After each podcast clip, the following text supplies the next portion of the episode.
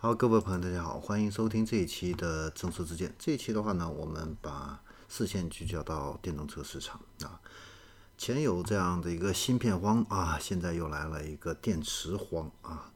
那说起来，这个电池荒的话呢，呃，现在达到一个什么程度呢？以至于小鹏汽车啊，为了从这个宁德时代啊顺利的拿到这个动力电池啊，甚至呢还专门去了一趟宁德时代啊，待了一个星期啊。所以可以看得到啊，就是现在这个高端电池啊，现在有多么的这样的一个紧俏啊。那中国的这个动力电池，其实的话呢，产能实际上是足够了啊，但是呢，高端产能这一块的话呢，啊，因为有一定的一个技术要求啊，所以呢，呃，产量还是不足啊。中低端的这个产能的话呢，是过剩的啊。那高端产能这一块的话呢，呃，垄断的巨头啊，还是宁德时代啊，然后就是比亚迪啊，这两个企业的话呢，占了整个高端动力电池的这样的一个大头了。啊，那动力电池的话呢，本来在今年年初啊就有一点紧张啊，然后到了三月份的时候呢，是愈发的紧张啊，因为呢，蔚来汽车的董事长在三月份的时候就表示了啊，那个相对于这个汽车芯片供应不足啊，二季度他更担心的就是什么呢？电池是最大的一个瓶颈。对于未来汽车来说，一百度电池呢，现在呢。这个供应的话呢，比自己想要拿到的要少的啊，这就是为什么小鹏汽车都要跑到宁德时代那边去啊，去拿电池啊。所以呢，这种情况的话呢，你看现在是五月底六月初，这个情况的话呢，就彻底的一个爆发了啊。那现在呢，这个一些生产纯电动动力电池的这些企业啊，你比如说蔚蓝、理芯呐，这个宁德时代呀。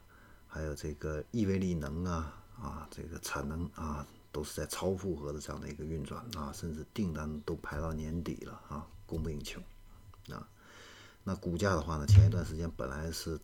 股市调整大跌啊，人家现在也都已经开始回到原来的前期高点了啊啊，所以整个的这个动力电池这一块，从目前的一个情况来看啊，背后呢。归根结底还是新能源汽车呀，销量增长的太快了啊！你像今年一到四月份，新能源汽车的一个产销量都超过了七十万辆，产量的话呢是达到了七十五万辆，销量的话呢也达到七十三万辆。那同比增长的话呢，达到了两点五倍左右啊。然后动力电池也是啊，大幅度的一个增长，达到了两点四倍左右啊。所以整个今年的这个新能源汽车市场，这个快速的一个爆发啊，确实也是让人始料未及啊。那虽然说是现在这个主机厂啊，你比如说福特啊，它也在研究自己的固态电池。那宝马的话呢，也是在建自己的这样的一些呃动力电池的这样的一些工厂啊，投资啊。但是呢，因为这个高端的这样的一个动力电池，它的这个因为要求一致性好、稳定性强、安全性高啊，其实呢，呃，这个技这个工艺技术啊，确实还不是短期内就能够形成这样的一个呃形成这样的一个产能啊，还是比较困难的啊。所以呢，再叠加上去锂矿的这样的一个开采跟储备啊，可能会在二零二。三年到二零二五年之间啊，还会出现这样的一个瓶颈啊，因为以前锂矿是不赚钱的，很多这个锂矿啊，全都关闭了。如果要是重新启动这样的一些锂矿的一个生产的话呢，嗯，还需要的一个时间还是比较久啊。所以前一段时间啊，嗯，这个有朋友可能会留意到啊，就是锂矿的这个价格也是开始暴涨啊，也是提前反映这样的一个预期啊。那总的来说的话呢，新能源汽车这一块的话呢，确实是一个不争的一个事实啊。然后呢，下一期的话呢，我们给大家聊一下这个四十八伏的这样的一个混动车啊，目前这样的一个现状啊。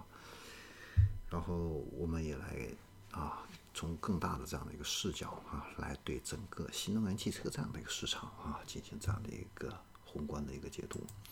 好，这里是正说之见，我们这一期的话呢，就给大家分享到这里，我们下一期再见。